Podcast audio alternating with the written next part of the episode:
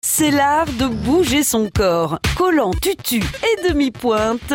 Au cours de leur vie, 11% des Français ont pris des cours de danse. J'aimais bien le rose.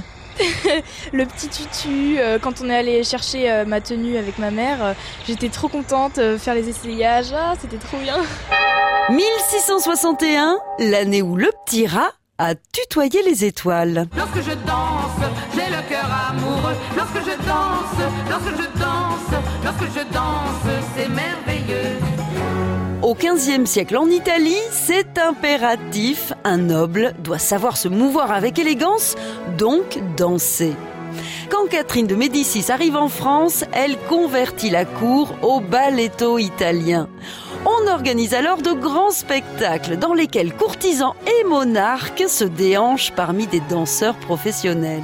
La mode des ballets de cour est lancée. C'est une révolution. 3, 4, pas chasser, attention, le tempo, Jean-Marc, s'il te plaît. Le jeune Louis XIV, roi à l'âge de 5 ans, raffole des exercices physiques et se passionne pour la musique et la danse.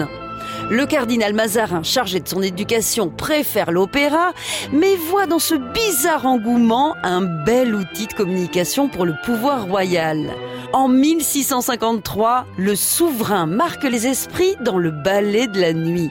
Il apparaît dans un costume doré étincelant, bref, celui du roi Soleil. Au début de son règne personnel, en 1661, Louis XIV fonde l'Académie royale de danse, une des toutes premières écoles, l'ancêtre du ballet de l'Opéra de Paris. Alors tu veux faire danseur? Qu'est-ce qu'il y a de mal à ça? J'ai fait de la danse dans mon jeune temps. Tu vois?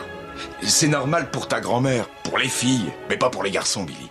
200 ans après l'invention de la ballerine rose, les fabricants de chaussons se mettent enfin à produire des pointes marron ou bronze pour les danseurs à la peau noire.